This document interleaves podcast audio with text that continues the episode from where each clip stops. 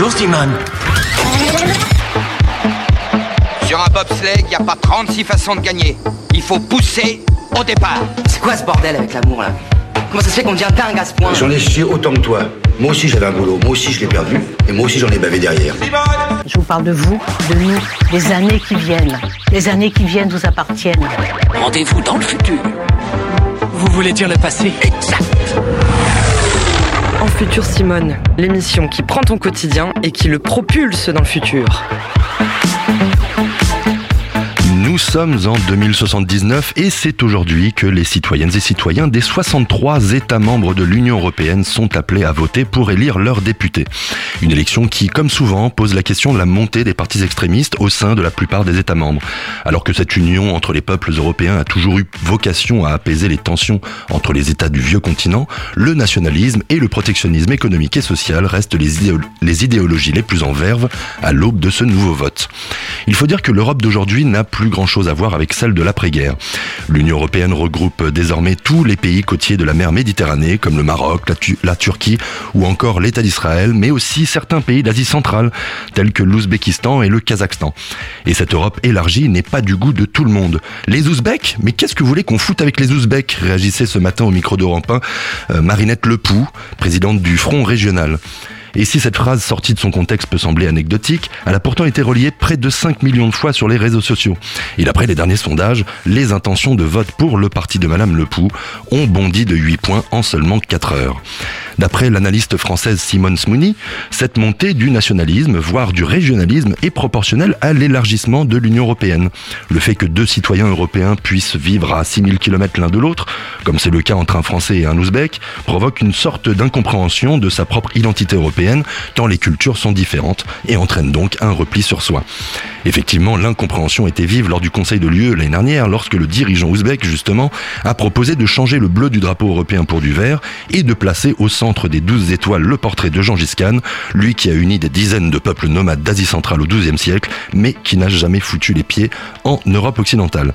D'ailleurs, l'Union européenne est désormais scindée en quatre régions pour faciliter les prises de décision et surtout éviter les voyages trop longs pour les parlementaires. L'UE est donc aujourd'hui constituée de l'Europe du Nord, du Sud, de l'Est et de l'Ouest, et des élections préliminaires se sont déroulées le mois dernier, ce qui a permis de faire le tri parmi les 4250 têtes de liste, et les députés élus ce soir ne prendront leur que dans 8 mois, afin de laisser le temps aux milliers de députés sortants de faire de la place aux arrivants. Mais si au final les dirigeants s'y retrouvent dans cet immense micmac admi- administratif, on ne peut pas en dire autant de celles et ceux qui sont appelés à voter aujourd'hui.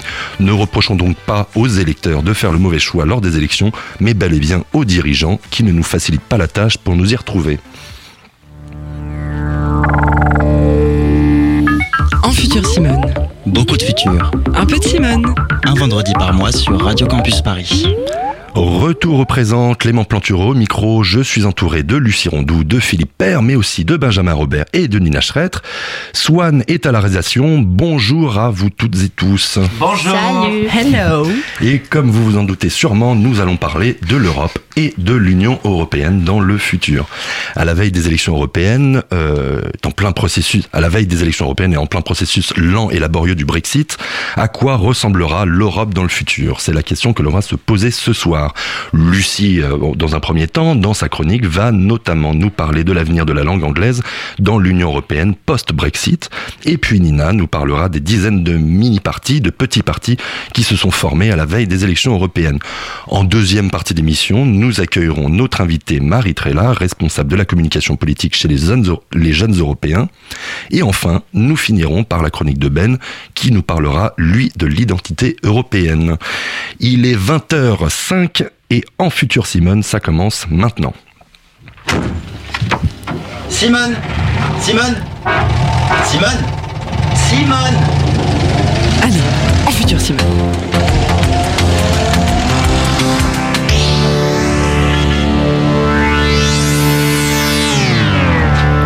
Donc pour commencer, Lucie, tu vas nous parler de la langue anglaise et surtout de son avenir au sein de l'Union européenne dans un contexte post-Brexit. Good evening everyone. Good evening. Oui, tout à fait. On va parler Brexit et linguistique parce que le Brexit pose la question à la fois de la langue qu'on veut utiliser dans nos différentes institutions européennes, c'est-à-dire la langue qui servira à façonner nos démocraties, et le Brexit pose aussi la question de la langue que nous allons parler entre nous, citoyens et citoyennes européennes. Et pourquoi Bah, déjà parce que la sortie du Royaume-Uni signe le départ du plus gros foyer d'anglophones natifs de l'Union- européenne, mais surtout, mais surtout parce qu'il signe la sortie de l'anglais comme langue officielle.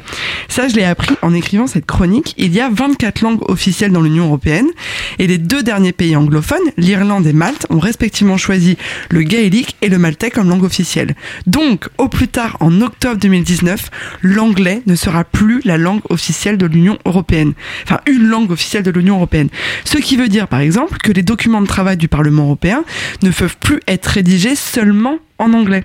Et ça, c'est important parce qu'utiliser l'anglais n'est pas neutre. Tous les linguistes vous le diront, une langue, c'est pas que des mots, ça véhicule des valeurs, une culture économique et juridique. Ce qui fait dire au linguiste Bernard Serglini, interviewé par TV5 Monde récemment, que l'anglais est la matrice intellectuelle de la, communi- de la Commission européenne.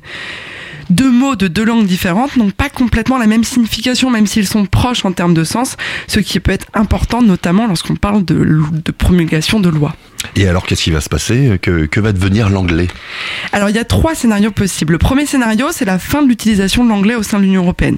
C'est ce que veulent notamment certains de nos dirigeants politiques, connus pour leur aversion de l'anglais, notamment Robert Ménard, quelques heures seulement après le référendum, déclarait l'anglais n'a plus aucune forme de légitimité à Bruxelles. Sacré Pas- Robert. Ouais, pas du tout radical comme réaction. Mais à gauche aussi, hein, Jean-Luc Mélenchon estimait que l'anglais ne pouvait plus être la langue de travail de l'Union européenne. Bon, entre nous, je pense que ces déclarations un peu chauvines cachent le fait qu'il parle anglais comme des vaches espagnoles. Et ce scénario euh, est possible Non, pas vraiment. En dehors du fait que c'est très compliqué juridiquement d'empêcher de travailler en anglais, parce qu'il faut quand même faire un vote et que euh, à la majorité euh, il soit euh, approuvé et des tas de pays s'y opposeront. Bannir l'anglais compliquerait franchement nos échanges à toutes et à tous au quotidien, parce que l'anglais comme première langue vivante à l'école reste la norme en Europe. Euh, 98% des élèves européens l'ont choisi. Ce qui nous amène au deuxième scénario, le renfort du français et la montée du multilinguisme. C'est la théorie euh, d'Emmanuel Macron, c'est ce qu'il a déclaré euh, peu après l'annonce du, Brexit, euh, que ça risquerait de fragiliser l'anglais. Pourquoi? Parce que en l'absence de reconnaissance de l'anglais comme langue officielle, les députés français pourraient plus demander la traduction de ces textes. C'est une petite anecdote rapportée toujours par le linguiste Bernard Cerchiglini. La plupart des rapports sont rédigés en anglais, mais nos élus français demandent souvent euh, leur traduction. Or, jusqu'à présent, ça ne passait pas très bien. On voyait ça comme une tactique défensive. Aujourd'hui, ça pourrait mieux passer. Donc, il est possible que le Brexit renforce le multilinguisme et donc le français, en tout cas au sein de nos institutions. Et alors donc le troisième scénario, ce serait quoi? Le troisième scénario, c'est l'émergence d'une nouvelle variété d'anglais. Je m'explique. Vous avez déjà été à un dîner où il y avait qu'une seule personne qui ne parlait pas français et du coup tout le monde devait parler anglais? Ouais, ouais. Ça vous est déjà arrivé? Ouais, Ok. dîner chiant quoi. Bah, Moi personnellement, ça m'amuse, mais généralement l'anglais n'est pas des plus Ah oui, purs. non, mais on s'amuse Hum. 5 minutes. hein. On- en tout cas, on communique, on se comprend, et surtout, il y a personne pour nous corriger. Eh bien, c'est un peu. c'est un peu ce qui pourrait se passer dans l'Union européenne. Le linguiste Marco Mondiano a écrit un article en 2016 appelé, attention à mon accent, English in a post-Brexit European Union, Waouh dans lequel il explique pourquoi le Brexit entraînera sûrement l'émergence d'une nouvelle forme de variété d'anglais. Qu'est-ce que c'est qu'une variété d'anglais? Il y a l'anglais américain, Hey Naturals, what's going on? It's your favorite American English teacher, Gabby, here to help you today with eight ways that you and anyone can sound more like a North American English speaker. Mon dieu. Et c'est pas, on entend que c'est pas qu'un accent, il y a aussi une façon de parler, le like, le, voilà, tous ces termes. Ouais. Il y a l'anglais british. That's better, isn't it? Holy cricket! You're Harry Potter! I'm Hermione Granger. And you are? Et les Anglais sont forcément dans un train. hein. Toujours. Et forcément dans un siècle très très éloigné. Donc c'était Hermione Granger. C'est euh, donc la- l'anglais british, c'est aussi l'anglais qui nous est enseigné à l'école. Il y a aussi l'anglais indien. Hello, my name is Anbu and welcome to uh, my YouTube channel. Um, uh, today I wanted to, uh, you know, introduce the uh, Indian accent to you. Um, Donc c'était l'anglais indien et c'est reconnu comme une variété d'anglais propre avec son vocabulaire et sa prononciation. Il y a eu de nombreuses batailles de, linguistes indiens, notamment issus du mouvement indianes, indianité, qui défend les cultures indiennes, pour que l'anglais indianisé soit reconnu comme tel. Aujourd'hui, il est enseigné comme ça dans les écoles et les élèves ne sont plus pénalisés pour une prononciation typiquement indienne. Donc, sans le Royaume-Uni dans l'Europe, il ne deviendra plus évident qu'il faut parler l'anglais britannique avec sa grammaire et sa prononciation. De même que les Britanniques ne pourront plus dicter nos programmes scolaires. Dans le cas d'un Brexit hard, on peut même imaginer que tous les traducteurs des institutions européennes perdront leur emploi. Un Brexit quoi, t'as dit? J'ai pas compris le Hard. Hard Hard. De ce que ça veut dire. Donc, pour le linguiste Marco Modiano, nous allons assister à l'émergence d'un euro-anglais, Euro-English, une forme d'anglais qui, ne sera, qui sera propre aux, Euro- aux Européens. Peut-être qu'en 2087, on parlera tous et toutes comme ça. Dear Barack, dear Michel, it's cold in Washington. You're right. But it's a beautiful day. Great day for America and France. And I will speak in French because I am obliged, I am obliged to, to do that for my country. C'est terminé. Ben, merci beaucoup Lucie pour ta chronique. On fait une petite pause musicale et on se retrouve juste après dans Futur Simone.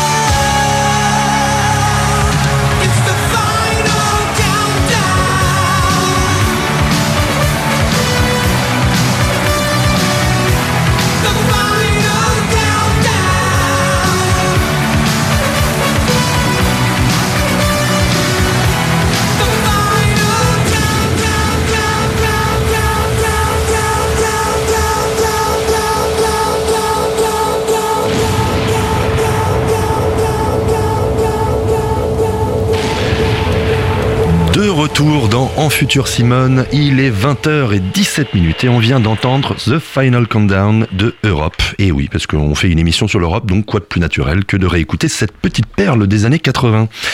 Nina, c'est à toi et toi tu vas nous parler des petits partis. Oui, bonsoir à tous. Je vais parler des petits partis parce que pour celles et ceux qui sont blasés de la politique, qui trouvent que les élections européennes c'est chiant, que les partis ben, ce sont tous les mêmes, et mais vous avez jeté un coup d'œil au programme? Parce qu'il y a du fun, vraiment. Il faut dire qu'avec 34 listes, il y aurait forcément quelques idées ahurissantes ça et là. 34 listes, c'est énorme. Il y a 40 ans, il y en avait 11. Donc rien que le nom de certaines listes a déjà de quoi interpeller. Allons enfants, Alliance royale, neutre et actif. Je sais pas pour vous, mais moi perso, j'ai l'impression soit d'inscrire mon gosse dans une chorale, soit d'aller dans une soirée échangiste haut de gamme, soit d'acheter un shampoing anti-pelliculaire. mais ne jugeons pas trop vite, car les petites listes ont de la suite dans les idées. Par exemple, la liste animaliste propose d'encadrer l'usage des drones en milieu, en milieu naturel de façon à ne pas perturber les animaux sauvages. Ça peut être une bonne idée, pourquoi pas? Est-ce que c'est la priorité euh, Non, mais non, même, c'est une suis- proposition parmi tant d'autres. D'accord. Non, mais je suis pour un protéger les animaux sauvages, mais est-ce que c'est ce qui les perturbe le plus, les drones? Hum, je sais pas. Bah, Honnêtement, mais animaux, ça en fait euh, partie. Ok. Donc, en tout cas, cette proposition paraît logique compte tenu du parti, un parti animaliste. C'est un peu comme la liste Europe Démocratie Espéranto. Son objectif, à votre avis euh, Euh, bah, Espéranto, langue officielle. euh, Bah oui, l'avènement officiel européen de l'espéranto. Et on me, ouais, on me promet dans le programme que l'adoption de l'espéranto comme langue commune sera un pas décisif pour la construction de l'Europe et au-delà de la planète. Rien que ça. Mais bon, construire la planète c'est bien, mais construire l'univers c'est mieux. Et pour cela, rien de tel qu'un bulletin pour le Parti Pirate. Voilà, le Parti Pirate souhaite renforcer le programme spatial européen. Ouais, désolé, j'ai pas pu résister. Parce que l'extraction minière extraterrestre, la colonisation d'autres planètes, les voyages interstellaires et interplanétaires sont déjà le présent. Ah, euh, j'étais pas au courant, mais ouais. Ouais, mais si, si, carrément. Donc, nos limites pour le parti pirate. Mais finalement, gardons un peu les pieds sur terre. Pour ces élections européennes, recentrons-nous sur la France. Car la solution au problème des Français n'est en fait qu'à un bulletin de vote. Celui pour la liste Alliance Royale. Parce que ce dont nous avons besoin, c'est bien d'un roi. Un roi sacré. Un roi au service de son peuple. Un roi chrétien qui redonnera aux Français la fierté, l'amour de leur histoire et de leur identité nationale. Domine salvam fagaliam et exodinos Oh, indie oh, oh, oh. On se calme 30 secondes là. Ouais, excuse-moi Clément, hein, c'est le programme de l'Alliance Royale, euh, ça m'émeut à chaque fois. J'avoue, il est excitant. Ouais. Mais d- d'ailleurs, en fait, ce que, ce que je viens de vous dire, c'est bien leur projet. Euh, la citation euh, latine, c'est véridique aussi. Euh, pour info, ça veut dire. Ça veut dire quoi, ouais Ça veut dire Seigneur, sauve la France et entends-nous quand nous t'appelons. Voilà, un petit cours de latin. en Mais. Seigneur le roi, du coup. Seigneur, euh, non, chez, euh, Seigneur Un roi Jésus chrétien, aussi. Ouais. Enfin bon, je, je crois que je crois que je vais m'arrêter là parce que il y a tellement de de petits partis qu'on pourrait en discuter euh, pendant des heures. Et là, je me suis euh, concentrée uniquement sur les petits partis français, mais évidemment, il y en a dans, dans toute l'Europe. Donc, euh, je ne vous détaillerai pas le droit au jardinage défendu par Décroissance 2019, euh, la politique des couvents proposée par la ligne claire, ou encore le projet de l'Alliance jaune de Francis Lalanne.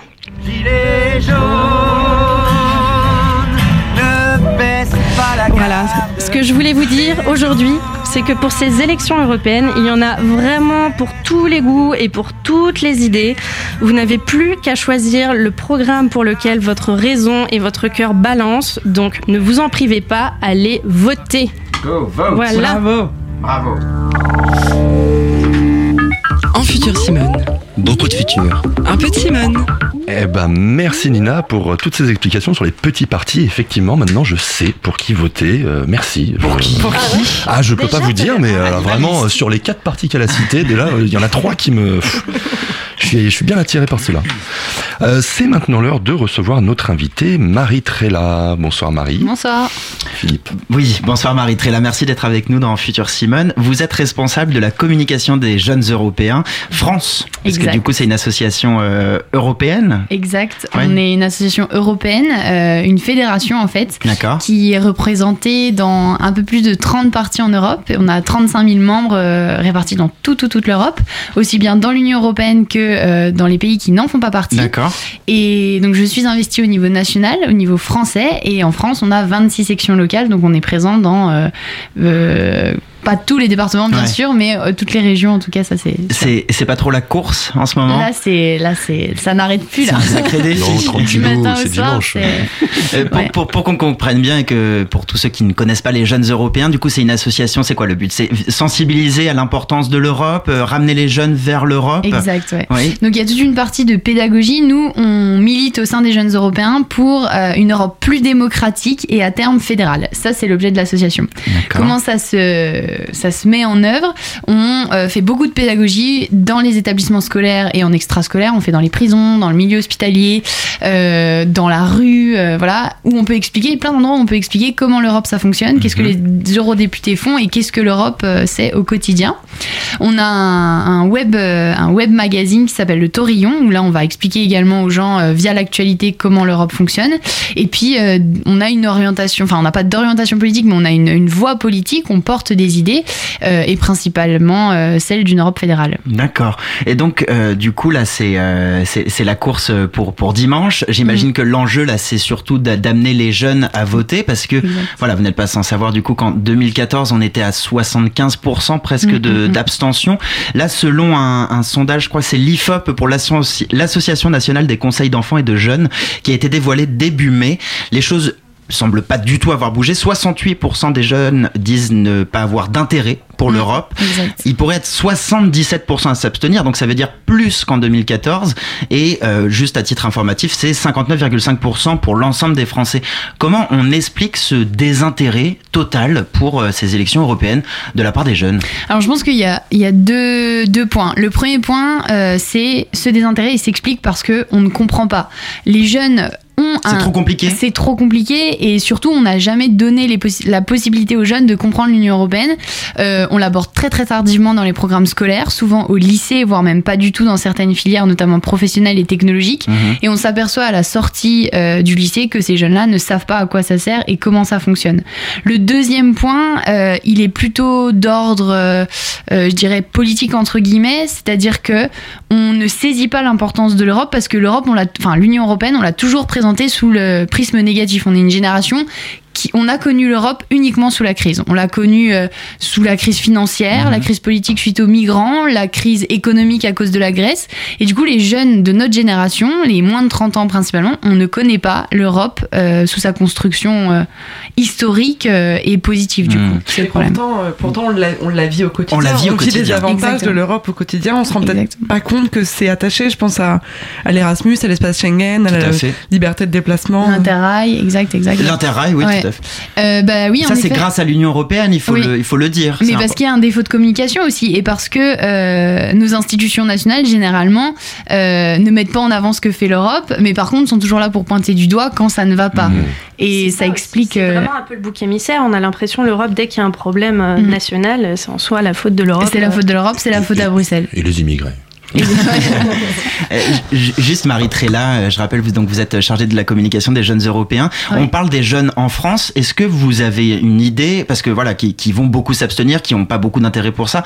euh, quid des jeunes européens euh, ailleurs En qu'en. France? Mm. Alors, euh, donc, ce qui se passe en dehors, donc. La France, euh, on a un attrait pour le politique qui est très fort et Ouais. on a envie de montrer que l'on, enfin, on a envie de s'investir pour la politique, mais c'est pas pour autant qu'on va aller voter. Par contre, dans d'autres pays, notamment euh, en Italie, je pense que c'est un bon exemple, en Allemagne également, euh, en Espagne un peu moins, mais ce sont des pays où les gens euh, s'investissent en politique, mais au-delà de ça, ils vont voter parce qu'ils ont conscience que le fait d'aller voter peut changer les choses. Et ce qui est assez paradoxal, c'est que dans des plus petits pays entre guillemets où le poids de la population est moins important, donc euh, où ces, pays ont moins de députés au Parlement Ouais. européen, et ben ils vont quand même se mobiliser aux urnes. Et les jeunes euh, s'en- se saisissent de leurs droits et, Hmm. et ça, ça change beaucoup de choses. Hmm. Il y a, a ce, le, le, fait que, que, que, les jeunes Français n'aillent pas forcément voter, vous l'expliquez donc par ce manque de pédagogie, mmh. le manque aussi de, de, transmission. Il y a quelque chose de qu'on pense d'acquis, c'est-à-dire dans l'espace Schengen, ces mmh. choses-là, elles sont menacées aujourd'hui mmh. euh, avec les, les résultats qu'on peut avoir dimanche. Concrètement, c'est quoi l'enjeu principal pour vous dimanche? Qu'est-ce que vous allez scruter directement? C'est comme on, on, le dit tout le temps, le, la montée de, de c'est le score de l'extrême droite que vous allez regarder? Euh, Oui, bien sûr. Ouais, premier premier point, le score de l'extrême droite, le, le score euh, d'une plus plutôt que de l'extrême droite des partis qui veulent détruire l'Europe. Mmh. Parce que l'extrême droite, au final, c'est une vision de l'Europe entre guillemets. Euh, s'ils sont contre, enfin s'ils sont contre euh, ou sceptiques au projet européen, bah c'est un, enfin c'est une vision des choses comme une autre. Mais par contre, ce qui euh, on ce peut qui trouver aussi la même chose à l'extrême gauche. Exactement. Mais ce qui est à craindre, c'est vraiment les partis qui sont anti-européens et qui veulent détruire euh, l'Europe, euh, la construction européenne euh, qui existe depuis maintenant. euh, Qu'est-ce qu'il y a comme grand parti comme ça en France euh bah, L'UPR. L'UPR Ouais, d'Asselineau qui euh, prône le Frexit. Oui, Mmh, d'accord. Donc, euh, et, et là, euh, catégoriquement, on est sur euh, ce qui se passe aujourd'hui euh, au Royaume-Uni. On est pour une sortie de, de la France des Mais traités. il représente pas énormément de. Il faut jamais négliger. non, non, ça, jamais, c'est sûr, ouais, non, mais, mais c'est clair. Mais euh, il y a beaucoup de jeunes qui me disent ça. Non, mais de toute façon, vous vous battez contre l'UPR. Enfin, moi, je me bats contre Mm. aucun parti puisque notre association est transpartisane. Mais euh, ne jamais, jamais négliger Mm. un parti qui fait 0,5% parce Mhm. que c'est justement par, enfin, c'est justement en négligeant euh, ce type de signaux faibles qu'un jour euh, ça arrive. Et je pense que c'est la leçon à retenir de l'histoire. D'accord. Et donc euh, concrètement, là, euh, il y a quand même un, un paradoxe, c'est que les jeunes se disent massivement désintéressés de, de, de, de ces élections, Mm. mais par contre à côté, il y a un autre sondage. Je crois que c'est alors là, oui, je crois que c'est un euh, bon un autre sondage. Je crois que c'est Ifop, euh, mais qui en tout cas c'est 19% d'intention de vote pour le Rassemblement national de la part des jeunes. Mm, Donc quand même ceux qui s'y intéressent, par contre, rejettent l'Europe enfin l'Union européenne telle qu'elle est, euh, telle qu'elle est aujourd'hui. Oui, on le constate aussi. euh, encore une fois, par enfin, en fait, ce qui est très paradoxal, c'est que quand on va intervenir dans une école, euh, notamment au niveau du lycée, quand les jeunes sont à peu près en âge de voter, on va leur poser des questions sur pour vous c'est quoi l'Europe euh, euh, Si vous avez la possibilité d'aller voter dimanche, vous allez voter quoi Enfin juste comme ça pour savoir. Et on, s'aperçoit que les premières réponses sont enfin négatives ou du moins il y a un- une sorte de scepticisme. Et c'est en leur expliquant ce que fait l'Europe au quotidien dans leur ville que bah, l'opinion peut changer et que justement il y a des thématiques euh, qui sont euh, des thématiques de certains partis qui les intéressent et du coup bah, leur orientation de vote euh, peut évoluer. Hmm. Juste, on, on va, on va Oui, passer oui. à la deux. Enfin, je te Non, non, vas-y, vas-y, vas-y. Non, je voulais juste savoir en, en un mot, qu'est-ce que vous avez pensé de la campagne là, en France? Frustrante. Frustrante. Frustrante, arri- frustrante pardon, arrivée trop tardivement euh, du fait de l'actualité politique euh, française et euh, nationale. Hmm. On, on- on va parler juste après de, de, de l'opposition entre progressisme Et et, le- euh, ouais, et populisme. populisme. Mais Hmm. Voilà, je te on en parle tout de suite après. Il est 20h30. On fait juste une petite pause musique- musicale et on se retrouve tout de suite dans Futur Simone.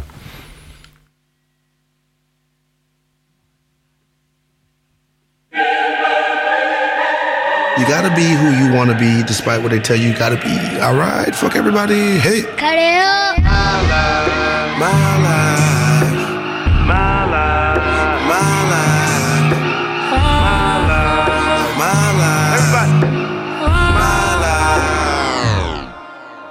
I say my life is a highway.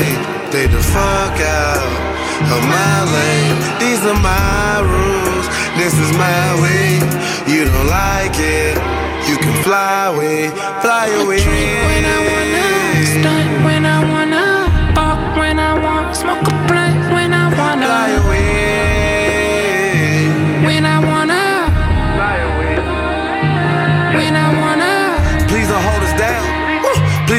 Up.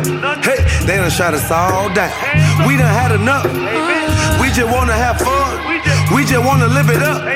Overtime and overtime and hey, trying to get it up. If I can't be me now, then who am I? Who am I? If I can't be me now, then who am I? Who am I? Uh, I know. I know. Not you, nigga. Hey. I say my life is a highway. Stay the fuck out of my lane. These are my rules. This is my way. You don't like it. You can fly away, fly away.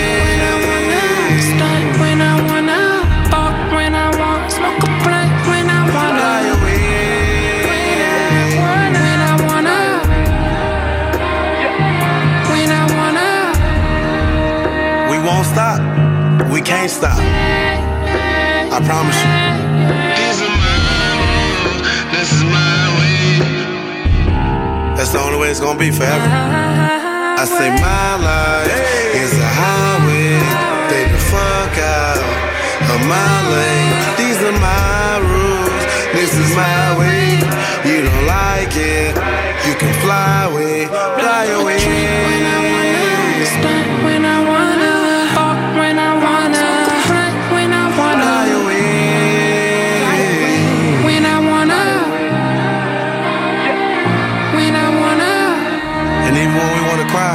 Smile because we're just so much better than that.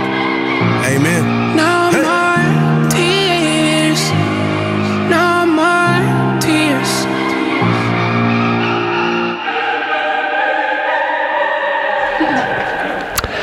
On vient d'entendre My Rules de euh, Trinidad James et vous aurez d'ailleurs reconnu l'Aude à la joie de Beethoven, l'hymne de, de l'Union européenne samplé dans cette chanson. On est toujours avec Marie Trella. Philippe, c'est à toi. Oui, on était en train de parler avec vous, Marie Trella, euh, responsable communication des jeunes européens, de ce que vous aviez pensé de la campagne euh, des européennes en France. Vous l'avez trouvée frustrante. Euh, c'est une campagne qui a été quand même vachement basée sur l'opposition et presque la revanche de Marine Le Pen, euh, Front National, contre, euh, contre Emmanuel Macron. Rassemblement En- national. Rassemblement national. Euh, j'ai un sentiment qu'elle est très française en fait cette euh, cette campagne. Euh, co- co- est-ce que est-ce que les jeunes peuvent vraiment se retrouver dans cette opposition progressiste populiste? Alors en fait, euh, cette opposition, elle a un avantage et c'est un énorme inconvénient, c'est qu'elle elle simplifie les choses. Et c'est une conséquence de cette incompréhension de comment fonctionne l'Europe. Comme on a du, enfin les politiques ont du mal à expliquer comment fonctionne l'Europe, et ben qu'est-ce qu'on fait, c'est que dans les médias et dans le discours politique, on simplifie les choses. Et euh, Emmanuel Macron ou tant d'autres dirigeants européens le font. Pour simplifier les choses, bah, on fait une opposition, et cette opposition, c'est le progressisme contre le populisme, c'est-à-dire le progressisme, l'Europe, et euh, le populisme, bah, le retour aux frontières, le retour à la nation, euh, ce qu'on retrouve aujourd'hui. Et c'est sûr que pour les citoyens, notamment les jeunes, c'est beaucoup plus simple de s'y retrouver. Oui. Ça, c'est certain. Et donc elle- elle est elle, elle est elle est très importante en ça quand même. Donc ça veut dire qu'il y a une vérité quand même dans cette opposition progressiste populiste. Alors non, moi je, Non. je enfin, Parce que la, la question c'est euh, qu'est- qu'est-ce qu'on va faire de cette Union européenne quand même à partir Exact. de dimanche. Mais moi, je, y a une- en fait, le défaut de cette opposition, c'est qu'on part du principe que le populisme est anti-européen. Mais en réalité, il faut faire du populisme quelque chose de pro-européen. Si on prend la racine de populisme, c'est rendre au peuple quelque Mm. chose. Sauf que on, on se bat tous les jours et les jeunes européens le font quotidiennement. euh, faire de l'Europe quelque chose de populaire et donner la parole au peuple pour que l'Europe soit une Europe citoyenne.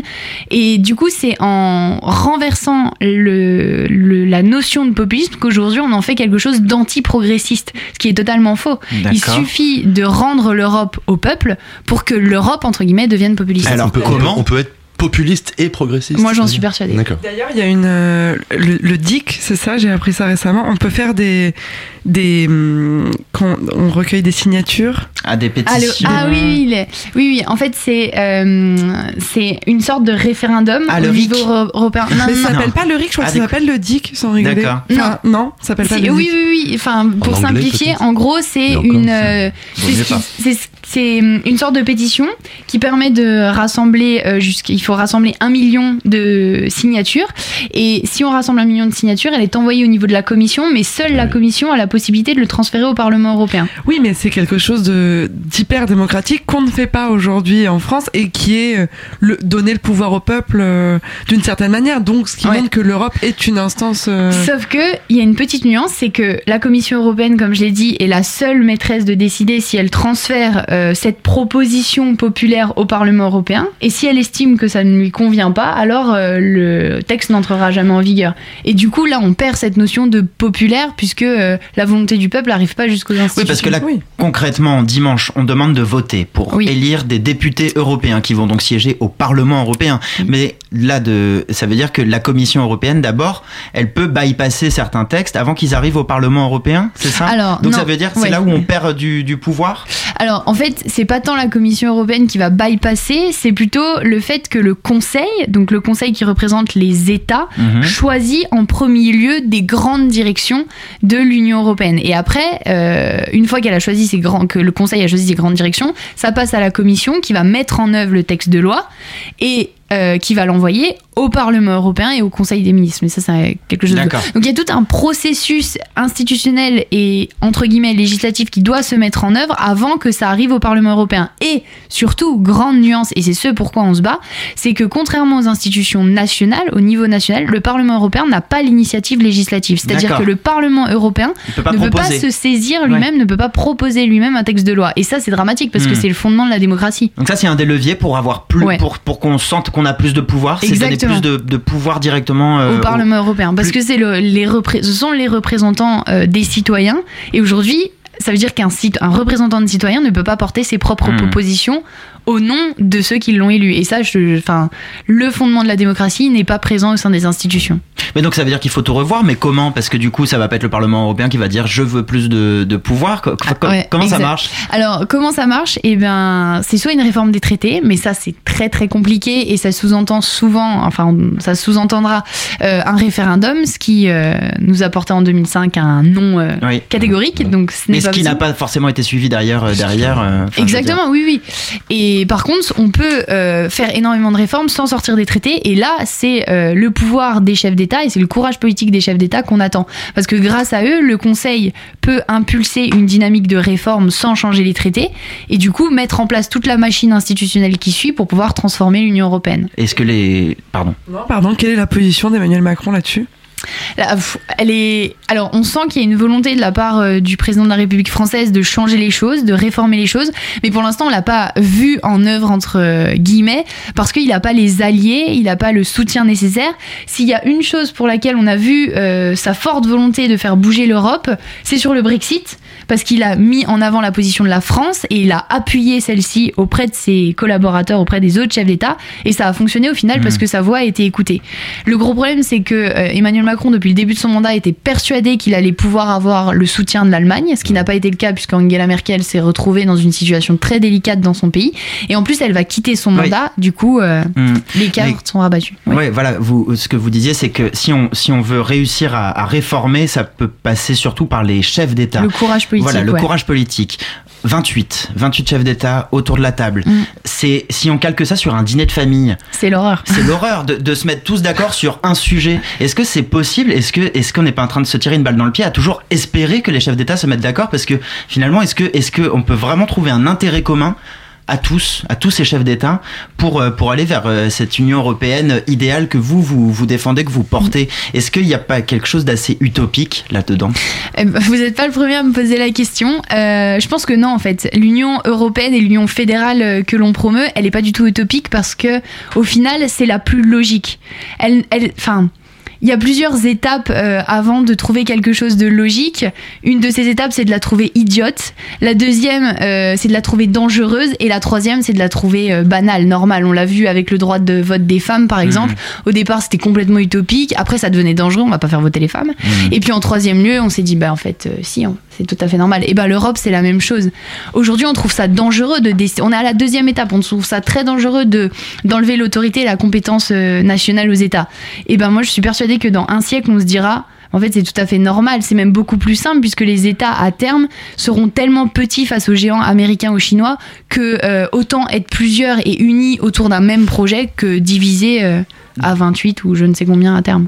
D'où ce- besoin de pédagogie. Je crois qu'on doit avoir dit le mot difficile, complexe une douzaine de fois depuis, euh, depuis le début de cette Ouais. interview parce que l'Union européenne c'est complexe. Euh, votre association elle fait de la pédagogie. Euh, justement, on avait une, une question par rapport à ça, Nina, sur. euh, Oui, moi je me demandais comment est-ce que vous arriviez à expliquer tout ça, toute cette complexité, tout cet intérêt, au- aussi tous les enjeux euh, vis-à-vis de l'Union européenne euh, pour les jeunes et notamment vous notiez plutôt que dans les lycées professionnels, justement, il n'y a pas forcément dans les programmes scolaires euh, l'Union européenne qui est abordée. Comment est-ce que vous visez ces jeunes-là en particulier?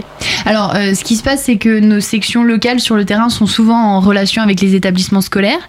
Et euh, quand on intervient dans une classe, la première chose qu'on fait, c'est euh, établir, enfin faire l'état des lieux, des connaissances. Et on s'aperçoit que les jeunes connaissent euh, l'Europe. S'ils connaissent pas les institutions, ils connaissent l'Europe parce qu'ils ont passé la frontière en voiture avec les parents, parce qu'ils en entendent parler à la télé, à la radio, parce qu'ils sont sur sur Facebook euh, toute la journée et qui savent ce qui se passe en Allemagne, en Pologne, etc. Donc ils savent ce que c'est et à partir de ces connaissances-là, on construit toute une intervention qui va passer par des jeux. Donc euh, pour les plus petits, on va commencer par les drapeaux, par les capitales, par les habitudes alimentaires, par euh, la, culture de ces pays-là. Et puis au fur et à mesure des années, on va évoluer sur quelque chose de plus structuré, mais toujours autour du jeu et de l'éducation informelle. On va jouer avec les langues, on va jouer avec euh, les manières de dire l'heure, enfin voilà. Et tout ça va permettre de davantage connaître l'Europe et surtout de la rendre plus concrète. D'accord. Euh, pour euh, pour que cette Europe, euh, elle, pour que cette Union européenne puisse puisse fonctionner et redonner le, pouvoir et avoir ce sentiment, en tout cas c'est ce que vous disiez tout à l'heure, que, le peuple ait plus ce sentiment d'a- d'avoir vraiment le pouvoir et, de tenir un peu les cordons sur sur l'Union européenne. Est-ce que l'idée qui émerge parfois de d'élire un président de l'Union européenne au suffrage universel direct, c'est une fausse bonne idée? Alors là, vous touchez des opinions, enfin même au, sein des fédéralistes, on n'est pas du tout d'accord sur la manière dont un jour sera peut-être élu un dirigeant européen. Euh, mais en tout cas, cette proposition, c'est la forme la plus aboutie de démocratie. Après se pose la question, et c'est pour ça que moi je suis assez sceptique, de la représentativité de chaque État, parce que si on dit fédération européenne, ça veut pas dire supprimer toutes les diversités culturelles de chaque État. Donc euh, C'est quoi C'est des États-Unis d'Europe? Exactement. C'est la même c'est exactement le même principe que euh, les États fédérés au niveau des États-Unis ou de l'Allemagne, c'est-à-dire qu'on a une diversité d'États membres entre guillemets, d'États fédérés qui ont leur spécificité, leur culture, Mhm. qui ont même pas forcément leur même appartenance euh, à euh, l'État fédéral, mais qui s'unissent autour d'un même projet qui est euh, l'État fédéral justement. Mais ils ont un président.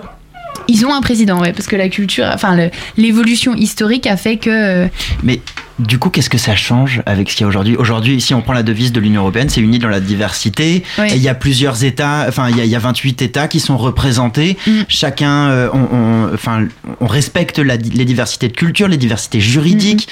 Qu'est-ce que ça viendrait Qu'est-ce que j'ai du mal à comprendre ce que ça viendrait apporter de plus d'être dans vraiment une Europe fédérale, des États-Unis d'Europe. Eh ben parce qu'aujourd'hui, tout le monde a la possibilité de se tirer la couverture à soi. On l'a vu par exemple sur la question de la crise migratoire. Mhm. Euh, au final, personne s'est mis d'accord. On s'est dit euh, bon bah on peut ça- les quotas ça marche pas puisque certains pays ne veulent pas accueillir euh, de migrants. Du coup bah on va gérer notre petite tambouille chacun de notre côté. Et qu'est-ce qui s'est passé? Bah les bateaux sont arrivés. L'Italie a dit moi j'en veux pas. Les Maltais ont dit, ont dit ok j'en prends 12. La France ont dit j'en prends 30. Mhm. Mais on n'a pas su réagir face aux problèmes. Et en fait c'est ça la différence entre de manière très vulgarisée entre les États l'Union européenne telle que l'on a aujourd'hui et les États-Unis d'Europe, c'est que les États-Unis d'Europe, à terme, les décisions seront beaucoup plus fluides, beaucoup plus simples, et on aura une capacité de réactivité face à tout type de problème qui sera, euh, bah, ce, ce- ce sera mécanique au final. Ce sera. euh, Mais ça, veut- ça veut dire qu'il y aurait une auto- pardon, excuse-moi, qu'il y aurait une autorité vraiment plus forte en fait que Exactement. l'autorité des États eux-mêmes. Exactement. Oui, Mais il y, a des, il y a des relations de pouvoir au sein de l'Union européenne. Il y a des pays qui sont plus forts, entre Mm. Oui. guillemets, que d'autres. Est-ce qu'il n'y a pas un risque aussi qu'un président d'un pays fort entre guillemets euh, soit élu et que du coup par exemple pour le principe des quotas que euh, on décide bon bah ok c'est la Grèce qui va tout prendre parce qu'il n'y a pas ce risque là aussi quoi Exactement. Non, mais c'est alors déjà le fait euh, cette espèce de relation de pouvoir aujourd'hui au sein de l'Union européenne, elle existe puisque souvent c'est les plus gros pays qui vont compter davantage dans le processus démocratique et c'est ce qu'on peut critiquer. L'idée euh, dans ces États-Unis d'Europe, c'est que un pays compte une voix et que ce ne soit pas le poids du pays euh, qui soit pris en compte, mais bel et bien le fait qu'il existe en tant que un et unique État membre. Et ça, c'est toute une logique euh, institutionnelle qui serait à mettre en œuvre. Et euh, les constitutionnalistes, d'ailleurs, s'opposent clairement sur comment les États-Unis d'Europe pourraient être instaurés. Mais c'est vrai que c'est une question et qu'il faut résoudre à terme en fonction de quelle Europe on veut à l'avenir. Ouais, Hmm. c'est clair. Vaste, vaste programme. Euh, et- je je pense que c'est juste là, il doit nous rester euh, Il nous 15 reste une secondes. Euh, mais juste, euh, il y a la question du climat quand même. On Ouais. peut pas ne pas parler du, du climat. C'est pour vous, est-ce que c'est l'enjeu principal euh, dont va devoir se saisir l'Union européenne? Est-ce que la question climatique peut se faire sans l'Union européenne? Non, ça c'est clair. Pourquoi? Euh, Parce que le, le climat est un enjeu global et c'est pas un enjeu national. C'est pas uniquement la France qui, en réduisant ses émissions de gaz, à- enfin de, de, de CO2, euh, qui va résoudre l'intégralité du problème du climat et du réchauffement climatique en Europe. Donc c'est une question qu'on doit résoudre à plusieurs et on doit s'accorder toute l'Europe et voire même le monde entier pour résoudre cette question climatique. Mais c'est sûr qu'au niveau national, on n'y arrivera pas tout seul. Donc c'est un des enjeux, ouais. en, en quelques mots, pourquoi il faut aller voter dimanche? Parce que si on ne va pas voter soi-même dimanche, quelqu'un le fera à notre place et choisira quelqu'un avec qui on n'est pas forcément en phase. Donc qui décidera de projets politiques euh, qui nous correspondent absolument pas. Et c'est Et- comme ça qu'on ouais. fait voter. euh, Par ailleurs, il faut peut-être rappeler, parce que je sais pas si tout le monde est au courant, mais que c'est des élections proportionnelles. Oui, Et exact. que du coup, on ne fait pas de vote utile. On vote fait. pour qui on a envie de Oui. voter. Notamment la ligne claire, le parti animaliste. Alliance royale. Et l'Alliance royale, si on a envie. Eh bah, sur ces belles paroles, est-ce qu'on passerait pas sur un Yamouai ou y'a pas moi si. Eh Simone, il y a moyen ou il y a pas moyen Il y a moyen ou il n'y a pas moyen. Euh, petit jeu où vous devez répondre euh, du tac au tac. Il y a moyen ou il n'y a pas moyen. Euh, Marie Trella, il y a moyen ou il n'y a pas moyen que l'Union Européenne disparaisse Il n'y a pas moyen. Il n'y a pas moyen. Au contraire, il y a moyen ou il n'y a pas moyen d'aller vers des États-Unis d'Europe. Il y a moyen. Est-ce qu'il y a moi ou il y a pas moi que les jeunes justement contredisent les sondages et aillent voter massivement Il y a moyen. Il y a moyen. Il y a moyen ou il n'y a pas moyen que Schengen disparaisse Il n'y a pas moyen. Il y a moyen que les partis protectionnistes deviennent majoritaires au Parlement européen. Il n'y a pas moyen. Euh, Il y a moyen que l'on simplifie drastiquement le fonctionnement de l'Union Européenne. Il y a moyen. Ouais. Ça prendrait du temps ou Ouais. ça peut être. euh, Ça, prend du- ça prendra du temps, mais je pense que c'est possible. La ouais. démarche sera compliquée. Ouais, Ce sera plus simple après, mais il y a moyen, il y a pas moyen que vous présentiez une liste aux prochaines européennes. Non, il n'y a pas moyen. Non? Et- Pourquoi? Parce que c'est transpartisan. Parce que c'est transpartisan et que, ouais. Et justement, ça pourrait être pas une, une liste non partisane, ça Ouais. n'existe pas? Transpartisan. Bah, il y a forcément un positionnement politique si on s'investit vous avez politiquement. Évidemment un- un- un- une ligne euh, politique, vous avez une ligne politique pro-Europe. Mais c'est pas une ligne politique d'être pro-européen puisque tous les partis politiques peuvent être pro-européens. C'est comme tous les partis politiques peuvent être écologistes, et ben tous les partis politiques peuvent être pro-européens. Et enfin, il y a moyen que le vote pour les élections européennes devienne obligatoire. Non, il n'y a pas moyen. C'est déjà le cas pour l'autre pays, non? Ouais, c'est le cas pour d'autres pays, mais. C'est pas euh, juste d'ailleurs. Bah ouais, c'est pas juste. Ouais, c'est un choix de chaque pays, mais je pense que c'est pas forcément une solution que d'imposer euh, par des amendes ou autre euh, le fait d'aller voter. Merci beaucoup. Eh ben, merci beaucoup en tout cas Marie Trella d'avoir répondu à à, nos questions. Je rappelle que vous êtes responsable de la communication politique chez les jeunes, chez les jeunes européens. Pardon. Bon courage pour dimanche et Merci. bon vote et à très bientôt. À bientôt, merci.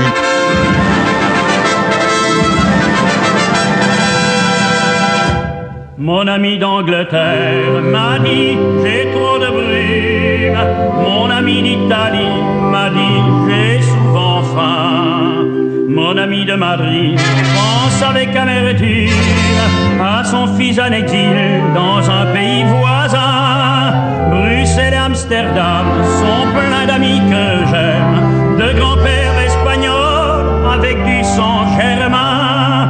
Mon ami de Berlin a beaucoup de problèmes, mais j'ai tout oublié pour lui tendre la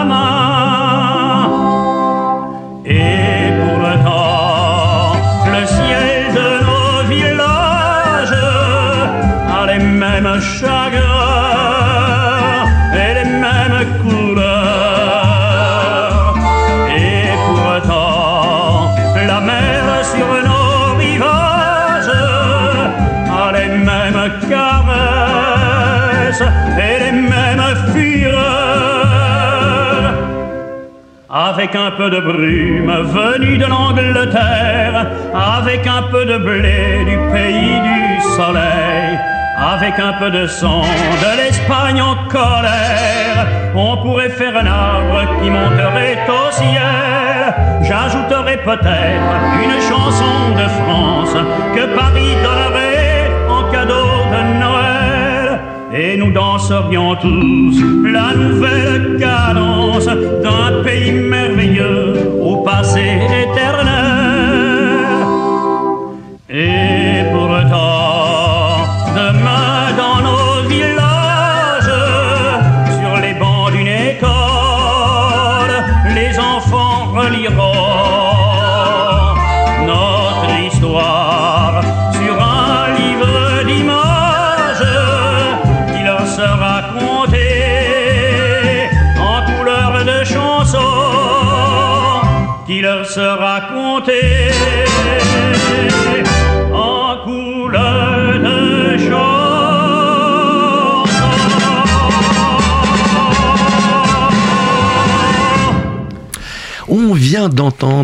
André Dassari, une vieille chanson, la chanson de l'Europe. Euh, très très belle chanson hein, d'ailleurs hein, sur les pays européens. Euh, ben, euh, je crois que c'est à ton tour d'ailleurs. Euh, bonjour à toi Ben. hein. Eh ben, bonjour à vous. Bonjour Ben. Salut, salut. Alors tu, tu vas nous parler ce soir euh, d'identité européenne, c'est ça Tu le Bah, brise-portefeuille de l'émission. Exactement, euh, l'identité, c'est très important. Quand on, voilà, on sait qu'aujourd'hui, euh, avec notre euh, destin, il est très relié à celui de l'Europe, hein, il n'y a pas trop de doute là-dessus. Mais finalement, ça a rien de nouveau. Hein, je veux dire par là, euh, c'est compliqué, voire impossible de raconter l'histoire de la France du siècle dernier euh, sans parler de l'Allemagne. Bon, et même par substitution de la Pologne ou de l'Autriche. Alors en fait, bon, un petit, une, petite, une petite embrouille, euh, moustachu, tout ça. Euh, voilà. Mais je veux dire, on peut aller encore plus loin. Il y a, il y a deux millénaires, euh, quasi toute l'Europe était romaine, je vous signale. Hein Et puis il y, a, il y a moins longtemps. C'est là que tu suis. Attends, on va y venir, on va y venir. Et puis, il y a 200 ans, on était un peu tous sous l'empire de ce cher Corse, Bonaparte, Napoléon. Hein, voilà. Alors, aujourd'hui, même si beaucoup s'abstiennent, toute l'Europe vote. Et vous, là, autour de cette table, je sais pas, euh, par exemple, que Philippe, euh, est-ce que tu te ressens, tu te revendiques euh, européen? Oui, je me sens européen. Je me sens appartenir euh, à l'Europe. Avec une vraie Ouais. identité. Ouais. Vous aussi euh, Après, je me sens d'abord français. Mais euh, je sais que j'appartiens à. Je suis Oui, oui. européen. Plus Oui, exactement, Ouais, ouais. clairement, Ouais, je peux aller avec ma carte d'identité dans n'importe quel pays. Euh, donc oui. C'est ça, ouais. D'accord. Donc voilà, on a une si- culture assez commune au final. Comme tu l'as dit justement, on peut pas euh, parler de l'histoire de la France euh, sans, Sans- parler de, sans parler de toute l'histoire de l'Europe, l'Allemagne. voilà. On a toujours des choses à dire à notre voisin C'est européen. beau ce que tu Ouais. dis, Clément. Ah, ça, ça, ça me touche, ça me touche. Parce que c'est vrai que même si on, on l'exprime pas tous vraiment euh, au quotidien ou dans nos habitudes, euh, voilà, quand on est, on, est européen au final en y réfléchissant. Parce que, bah voilà, moi personnellement, je sais que je me suis habitué à payer en euros. Hein. Je dirais pas avoir besoin de changer mes francs en pesetas quand je vais voyager en Espagne. Euh, je me suis habitué à avoir des amis qui partent en Erasmus et qui ramènent à leur retour euh, un copain grec ou une jolie copine allemande. Euh, je me suis habitué à voyager en Europe, déjà pour pas cher, et puis surtout sans passeport, comme tu disais, Philippe. Bah oui, très pratique. Et voilà. Et donc, j'ai trouvé cette phrase de François Dubé, qui est professeur émérite de l'université de l'université pardon de Bordeaux, et qui dit l'identité européenne existe bien plus qu'on ne le croit. Il n'est pas exclu que la critique de l'Europe procède bien plus de l'amour déçu que de l'hostilité. Bon, alors pas sûr que ça nous avance beaucoup, hein, mais c'est une belle phrase, alors je voulais vous la dire. Voilà. Bon, après, mélanger identité, culture européenne et la politique, c'est jamais neutre ou anodin, hein, parce que ce week-end, on ne parle pas forcément de l'Europe, mais bien de l'Union européenne. Ce projet économique et social qui n'a pas été bâti à l'origine pour développer une identité. Et donc, en faisant bien la, distinction, on peut se demander si développer une identité européenne, c'est vraiment utile ou pas. Et au premier abord, bah, il y a peu d'Européens qui semblent avoir ce sentiment quand même au vu des élections. Hein, alors, au-delà de l'abstention, euh, évidemment, vous n'avez pas loupé la montée en puissance du nationalisme. En général, euh, des petits bonhommes qui sont pas super chauds pour se fatiguer à construire ce beau rêve européen. Et pourtant, se sentir français ou danois ou je sais pas roumain, ça n'empêche pas du tout de se sentir aussi européen. Hein, comme exactement ce que tu disais, euh, Philippe, tu m'as bien tout niqué, c'est parfait. Je veux dire, moi j'ai regardé un petit peu les, les différents programmes et j'ai l'impression qu'il y a des listes, par exemple régionalistes, donc avec euh, un sentiment d'identité très, d'identité très fort. Elles sont de plus en plus nombreuses hein, et elles montrent bien ça, elles montrent ça bien mieux que d'autres. Par exemple en Corse, il y a les, les indépendantistes, hein, mais à, à Nantes, il y a rarement une élection sans un bulletin euh, Bretagne indépendante qui sort du lot. hein. Et pourtant, l'attachement à l'Europe est un, des est un de leurs éléments clés. Par exemple, pour ces élections-là de dimanche, euh, le slogan principal du parti nationaliste le plus puissant d'Écosse, le SNP, c'est L'avenir de l'Écosse appartient à l'Europe. Voilà, donc, clairement, a priori, c'est des indépendantistes qui sont pas très très Brexit, quoi. Il y a, il y a également, il y a également Oriol Junqueras, celui qui a mené euh, les élections en Catalogne l'année dernière. Bon, bah lui, il est toujours en prison. Mais de sa prison, il va être tête de liste aux européennes euh, dans son pays. Bravo.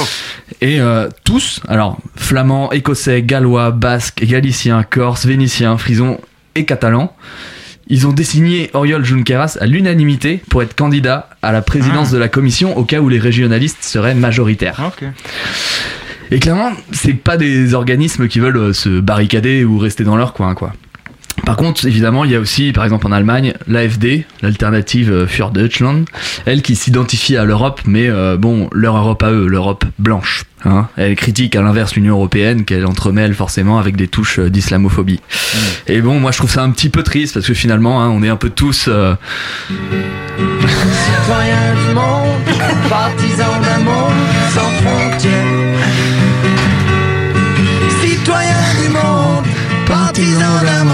Sans frontières. au moins dans l'Europe. C'est beau. Voilà, voilà, voilà. Bah, merci beaucoup, Benjamin. Si jamais certains ne se sentaient pas encore euh, européens Ah bah là, au, là, au fond de franchement, leur t'as âme. t'as rassemblé toute la jeunesse de Radio Campus. Ah ouais. Jeter sur les bulletins. Écoute, merci beaucoup encore hein, Ben pour cette euh, belle chronique. Euh, les amis, euh, j'ai le malheur de vous annoncer qu'en Future Simone, c'est bientôt fini pour aujourd'hui. Mais ne vous inquiétez pas. On se retrouve le mois prochain pour parler de musique, pour clore cette saison en beauté. Oui. D'ailleurs, j'annonce que la prochaine émission qui nous suit, euh, l'émission Map Monde, Map, Map Monde, pardon, euh, s'intéresse à la musique de Sao Paulo. Et nous, effectivement, là, le mois prochain, eh bien, on va parler de la fête de la musique. Alors, à l'approche de la fête de la musique, évidemment, on se posera la question de ce qui pourrait devenir le la musique de demain. Euh, à chaque époque, son style, la disco, du folk rock des années 70 à l'électropop euh, des années 2000. Quelle sera la musique du futur? Eh ben, on se posera. L'électro-accordéon. Euh, Voilà, eh ben écoute, si c'est c'est ta vision des choses, très bien. On se posera toutes ces questions lors de la prochaine émission le mois prochain. D'ici là, je vous souhaite bon vote ou bon pas vote pour dimanche. Bonne soirée. Ah bah si, et allez voter. En futur, Simone, oui, mais c'est pas imposé. Le rêve des jeunes, c'est la Golf GTI. Sur Takini, tomber les femmes à l'aise comme Manny sur Scarface. Je suis comme tout le monde, je délire bien. Dieu merci, j'ai grandi. Je suis plus malin, lui il crève à la fin, la fin, la fin, la fin. Justifie les moyens. 4, 5 ou malsain. On tient jusqu'à demain, après on verra bien. On marche dans l'ombre du malin. Du soir au matin, tapé dans un coin. Couteau à la main, bandit de grand chemin, chemin, chemin. Y en a pas deux pour être un dieu frappé comme une enclume. Pas tomber les yeux, l'envieux toujours en veut une route. Pour y entrer, 2 pour s'en sortir. Trois quarts cuire, réussir, s'évanouir, devenir un souvenir, souvenir. Être si jeune, en avoir plein le répertoire. Rayés de la carte qu'on efface comme un tableau de bord, c'est le noir.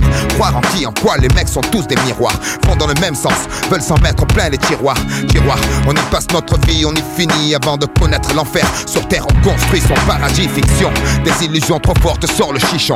La réalité tape trop dur, besoin d'évasion. Évasion, évasion, effort d'imagination. Ici tout est gris. Les murs, les esprits, les rats la nuit. On veut s'échapper de la prison.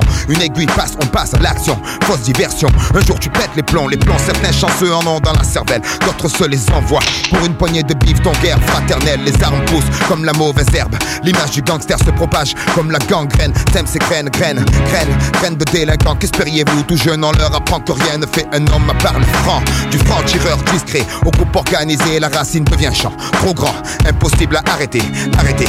Poisseux au départ, chanceux à la sortie. On prend trois mois le bruit court. La réputation grandit. Les barreaux font plus peur. C'est la routine, vulgaire épine, finesse, esquisse à l'encre de Chine, figurine qui parfois s'anime, s'anime. Animé d'une furieuse envie de monnaie. Le noir tombé, qu'importe le temps qu'il fait, on jette le dé, faut flamber.